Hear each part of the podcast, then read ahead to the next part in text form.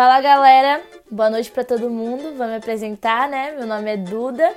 Sejam todos bem-vindos à programação especial de Carnaval da Rádio, que já está acontecendo desde manhã, né? Agora vocês estavam aí curtindo uma playlist de samba. E a gente vai dar início agora a um programa especial que a gente vai falar sobre carnaval. Então, espero que vocês acompanhem até o final e bora lá pro programa. Você sabe onde surgiu o carnaval? Aposto que a resposta de muitos foi no Brasil já que a festa é muito conhecida e tradicional no nosso país. Mas na verdade, a festa se iniciou lá na antiguidade e era uma festa pagã. Era utilizada pela Igreja Católica para anteceder o período de Quaresma. Podemos observar a etimologia da palavra, já que carnaval significa carnes levare, em tradução literal, retirar a carne. Isso está relacionado com um jejum que deve ser feito pelos católicos na Quaresma, numa tentativa da igreja controlar os desejos dos fiéis. Então o carnaval nada mais era do que uma despedida da carne por um tempo. Também no surgimento do carnaval ali para a igreja cristã, em outros lugares também foi tendo uma representação da festa, como por exemplo na Babilônia, onde era comemorada as famosas saceias, uma tradição onde o prisioneiro literalmente vivia um dia de rei então ele vestia as roupas do rei, dormia com a esposa do rei, morava na casa do rei durante uma semana. E no fim desse período, ele era chicoteado e morto. Já na Mesopotâmia, outro rito era realizado por um rei, um momento de comemoração do Ano Novo na Mesopotâmia. O carnaval, né, como conhecemos hoje, ele foi se associando à sua forma com rituais da Grécia e da Roma, onde era, por exemplo, comum as orgias. As festas eram dedicadas todas ao rei Dioniso, que era o rei do vinho, e por isso a famosa embriaguez. Durante a Idade Medieval na Europa, os jovens começaram a se fantasiar do sexo oposto e sair pelas ruas. Já no Renascimento, a arte começou a habitar o carnaval e foi criada a chamada época de Comédia dell'arte. Canções foram criadas para acompanhar os desfiles que ocorriam no carnaval com escandalosas fantasias. Mesmo por serem épocas diferentes, é, todas tinham uma coisa em comum, que era o mundo de cabeça para baixo, pois o período era uma inversão de ordem e de valores e de papéis nas sociedades. Então, as restrições da vida das pessoas foram abolidas durante o período de carnaval. Mas a partir do século XVI, as festas populares foram demonizadas e acabaram perdendo sua força é, na Europa. Até que o carnaval chegou no Brasil e se iniciou ali no período colonial. A primeira representação que a gente tem foi de uma brincadeira chamada entrudo, que era praticada pelos escravos da época, onde as pessoas saíam na rua, brincavam, é, jogavam lama, urina e outras coisas uns nos outros. Mas a festa foi proibida em 1841. Já no fim do século XIX, as marchinhas e bloquinhos foram se popularizando, a fim de mostrar uma organização perante a repressão policial, já que muitos alegavam né, que o carnaval era algo bagunçado e que só contribuía para a criminalidade. eu quero passar, peço licença para poder desabafar. A jardineira abandonou meu jardim, só porque a rosa resolveu passar de mim. A jardineira abandonou meu jardim, só porque a rosa resolveu passar de mim. Vou abrir alas que eu quero passar, peço licença para poder desabafar. A jardineira abandonou. A partir do século XX, o carnaval acabou contribuindo para o surgimento do samba e das escolas de samba também. E a música que mais se popularizou e que até hoje é considerada a música que representa o carnaval foi escrita por Donda e Mário Almeida e leva o nome de Pelo Telefone. O chefe da polícia pelo telefone mandou me avisar que na carioca tem uma roleta para se jogar. Já na Bahia, Outros ritmos musicais foram surgindo e maneiras também de comemorar o carnaval, como por exemplo a criação dos trios elétricos. O afroché, né, um ritmo musical muito conhecido, tinha como objetivo de relembrar as culturas africanas. Então foi muito tocada e é tocada até nos dias de hoje lá no Carnaval da Bahia. E no mesmo período, é, o frevo, uma dança muito típica, foi sendo praticado em Recife e tomou conta das ruas de Olinda. Assim, a festa acabou sendo aceita e documentada pelo governo, tornando-se a principal festa de cultura e tradição do Brasil. Sagrada, dona de tanta beleza, rainha obstinada, minha mãe, meu orixá, é dona da minha vida, é tão linda, minha olhar, me protege, mãe querida. O carnaval brasileiro, né, que se popularizou para os gringos, que é o que o pessoal de fora vê aqui no Brasil, se deu muito por conta do desfile das escolas de samba. A primeira escola de samba criada é conhecida atualmente como Estácio de Sá, e a outra pioneira foi a Portela. Juntas, as duas ali formaram a primeira disputa de escola de sambas, que ocorreu no Rio de Janeiro em 1932. A partir de 1960, as escolas de samba começaram a se tornar uma importante atividade comercial e a Prefeitura do Rio começou a colocar arquibancadas e cobrar pelo ingresso do desfile. Em São Paulo, a ideia foi copiada. Em 1984, foi criado o Sambódromo, onde acontece até hoje o desfile das escolas de samba. Atualmente, os maiores campeões, né, as maiores equipes ali do desfile das escolas de samba são no Rio de Janeiro a Portela, com 22 títulos, e a Mangueira, com 20 títulos. Já em São Paulo, as maiores campeãs são a Vai Vai, com 15 títulos, e a Nenê de Vila Matilde, com 11 títulos.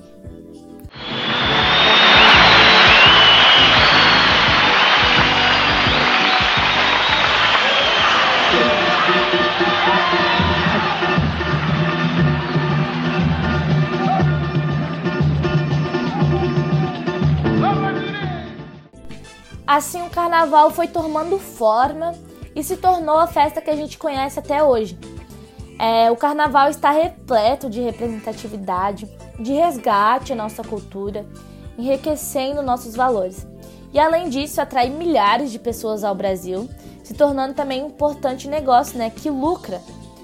Agora eu quero chamar uma pessoa bem especial no nosso programa, que é o professor Dani, né, professor de artes do IFC Campus Brusque, que vai falar um pouco sobre a importância do carnaval para a arte e para a cultura.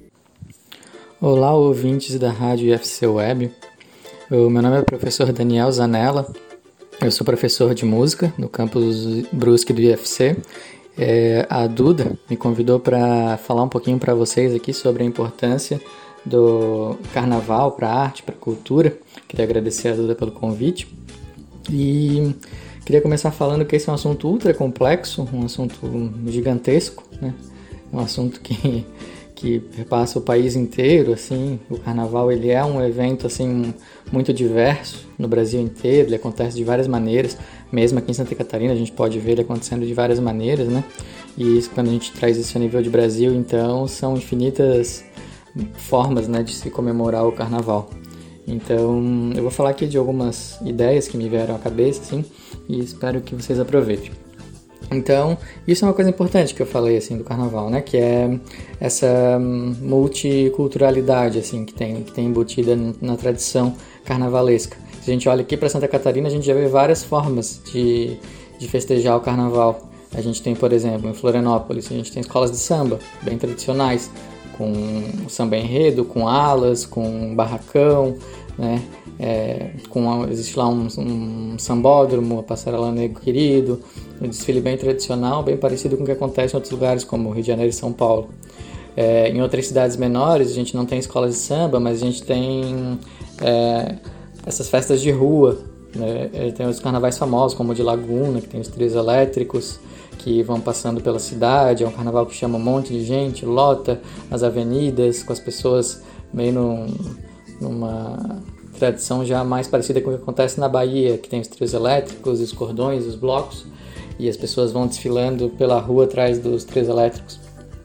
E por aí vai, em outras cidades, aqui no Vale do Itajaí, onde fica Brusque e tal, tem uma coisa de negação do carnaval, assim, né, sistemática, de de apagamento do carnaval, assim, né? Se comemoram outras datas, outros, né? Por exemplo, Oktoberfest, outras festas assim mais vinculadas aos imigrantes alemães e existe assim uma sistematização de apagamento do carnaval e de outras tradições que têm essas raízes afro-brasileiras assim. E aí tem toda uma discussão sociológica que pode ser feita quanto a isso, mas eu vou me concentrar em falar um pouquinho das relações do carnaval de modo geral com a arte, assim.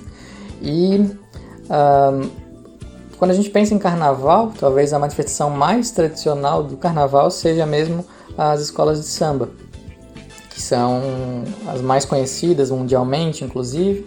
E em Santa Catarina a gente tem algumas cidades que têm essa tradição, como eu já mencionei Florianópolis, se não me engano Joaçaba também ainda tem. E e tem as grandes cidades, assim, com os grandes desfiles enormes, assim como Florianópolis, é, como São Paulo e como Rio de Janeiro, que são, que são televisionados, inclusive a própria apuração dos vencedores é televisionada, assim, então é um evento bem importante, que esse ano não aconteceu, infelizmente, né, por conta da pandemia, mas se tudo der certo, ano que vem ele volta, né. É, e as escolas de samba, elas são celeiros culturais, assim, que esse movimento em torno do carnaval, o grande evento das escolas de samba é o carnaval, é o desfile de carnaval, é, esse é o ciclo, né? Todo carnaval, esse ciclo se encerra e, e se inicia outro, assim, mas ele não começa no carnaval, né? O carnaval é o fim do, do ciclo das escolas de samba e não o começo. Então, assim, durante todo o ano essas escolas de samba elas produzem sambas enredo, produzem música, produzem as alegorias para os desfiles, produzem os carros alegóricos. Tem todo um desenvolvimento aí da parte de figurino, de, de alegorias, tem todo um desenvolvimento excepcional da parte musical, assim, tem escolas de samba que fazem concursos, muitos compositores envolvidos até a escola de samba chegar no samba enredo que vai pro carnaval, são muitas pessoas envolvidas, são muitas pessoas. Então, tem uma pesquisa enorme em torno do sambas enredo, do tema, é, uma série de coisas assim, né, que estão envolvidas com a música do carnaval. E o samba enredo, o carnaval é o local de prática tradicional do samba enredo, é onde acontece o samba enredo, né? Então, assim, samba enredo e carnaval são duas formas aí duas práticas culturais que são extremamente interrelacionadas. Talvez um não sobreviva e não exista sem o outro. E ao longo do ano, as escolas de samba fazem eventos culturais, fazem festas, fazem encontros, é, onde esses sambas são tocados, acontecem as festas, onde tem é, comida, onde tem bebida, onde tem é, é, as aglomerações das pessoas ali, o juntamento das pessoas é, em torno daquela prática cultural, assim, das cores da escola, da, dos, das pessoas, dos, dos participantes tradicionais daquela escola. Então, assim, é, e geralmente essas escolas são localizadas em, na periferia das grandes cidades, da maioria das cidades, assim, né?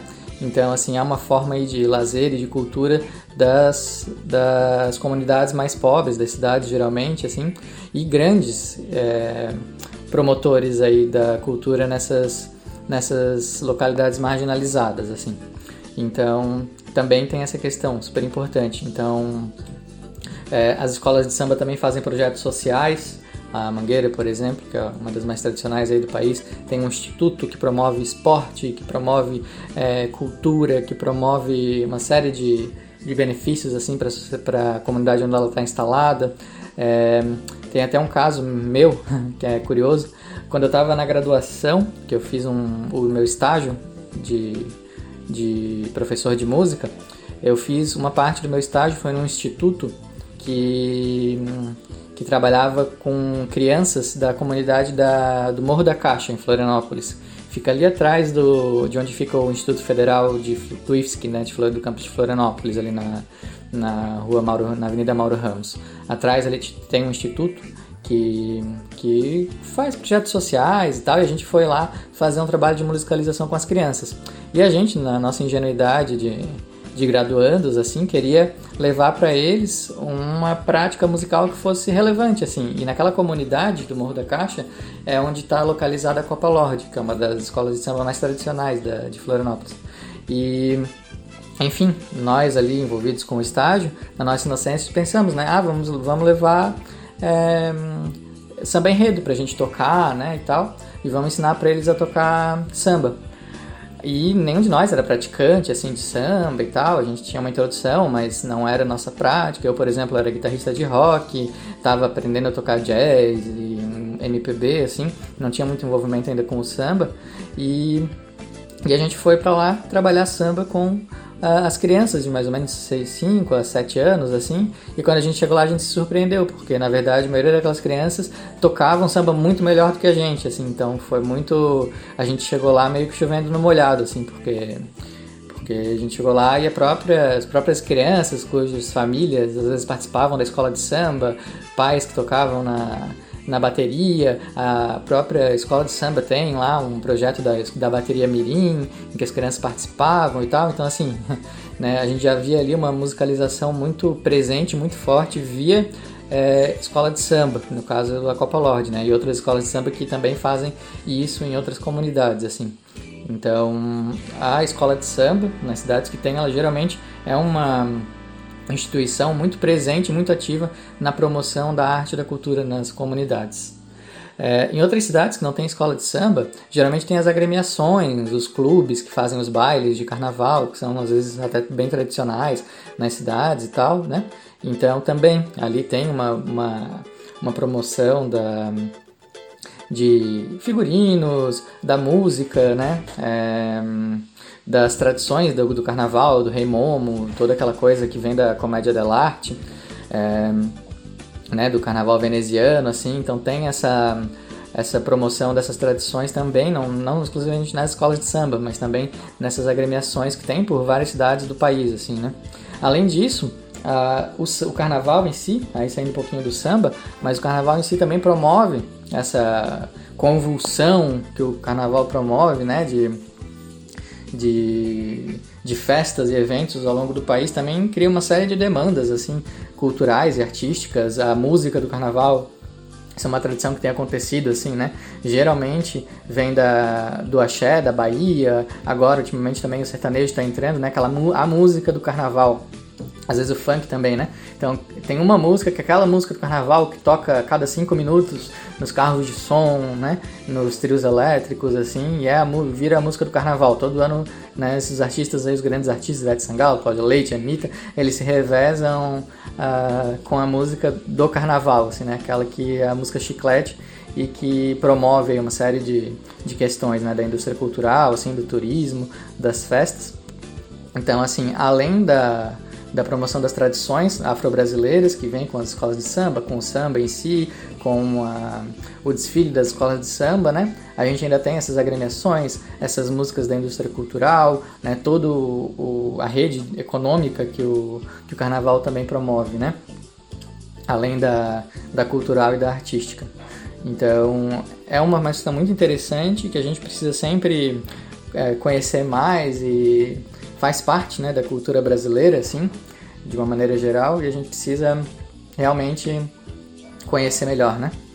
Fiquem aí com essas ideias para espero que desperte o interesse de vocês de conhecer. No meu caso, que sou músico, né? Recomendo que vocês ouçam bastante os sambistas aí tradicionais, os sambas enredo, as escolas de samba, ouçam Noel Rosa, ouçam Ismael Silva, ouçam Pixinguinha, ouçam é, Bete Carvalho, ouçam Fundo de Quintal, ouçam todos esses artistas aí que que são da escola do samba aí, né? Não das escolas de samba necessariamente, mas do samba. Carnaval e samba são muito relacionados. E aqui na nossa região a gente acaba não tendo tanto contato assim, né? Obrigado Duda pelo convite e foi um prazer. Chegamos ao fim ao programa especial de carnaval. Quero agradecer a todo mundo que escutou até agora, que acompanhou o programa. Quero agradecer também o Prof. Dani, que topou fazer essa fala pra gente. E dizer para vocês que a programação especial de carnaval não acabou, que vai tocar uma musiquinha agora e logo depois vai começar a entrevista com o sambista Didi Maceneiro. Então vocês fiquem aqui na rádio, acompanhem a gente, acompanhem a gente também lá nas redes sociais, que é arroba Rádio FC Web. E é isso, pessoal. Um beijo e obrigado novamente.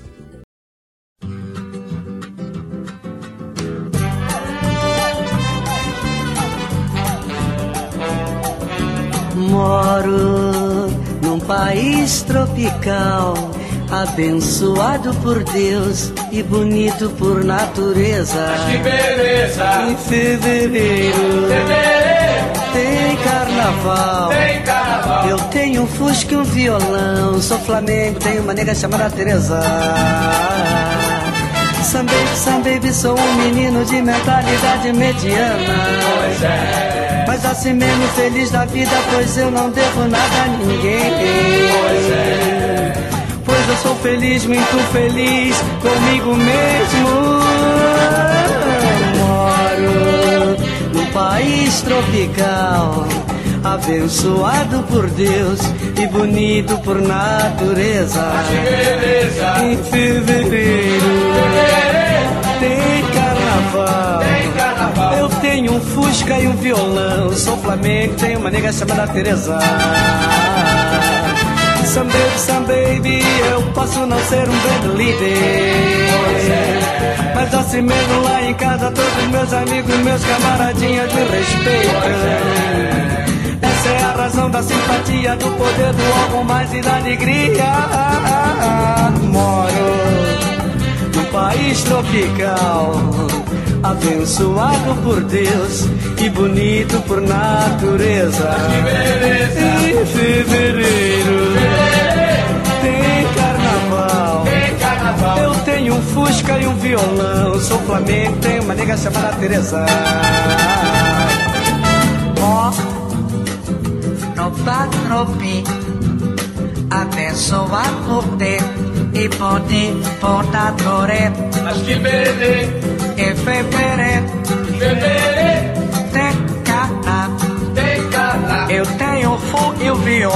Sou planeta, eu manejo a bateria. Sou planeta, eu manejo a bateria. Eu sou planeta, eu manejo a bateria. Eu sou planeta, eu manejo a bateria. Eu sou planeta, eu manejo a bateria. No meu Brasil. Moro num país tropical, abençoado por Deus e bonito por natureza. Mas que beleza! Em fevereiro Fevereiro tem carnaval. tem carnaval. Eu tenho um fusca e um violão. Sou flamengo, tenho uma nega chamada Teresa. A cuiquinha, a cuiquinha.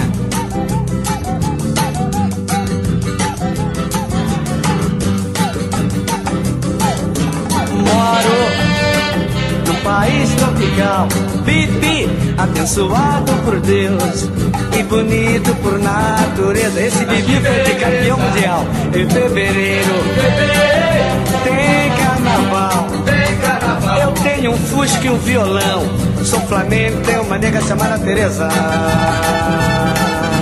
Moro num país tropical, abençoado por Deus e bonito por natureza. Mas que beleza! Em fevereiro tem carnaval. Carnaval. Eu tenho Fusca e o violão. Sou Flamengo e tenho uma nega chamada Tereza. Oh, sou Flamengo, tenho uma nega chamada Tereza. Sou Flamengo, oh. tenho uma nega chamada Tereza. Sou Flamengo, tenho uma nega chamada Tereza. Sou Flamengo. It's here you are.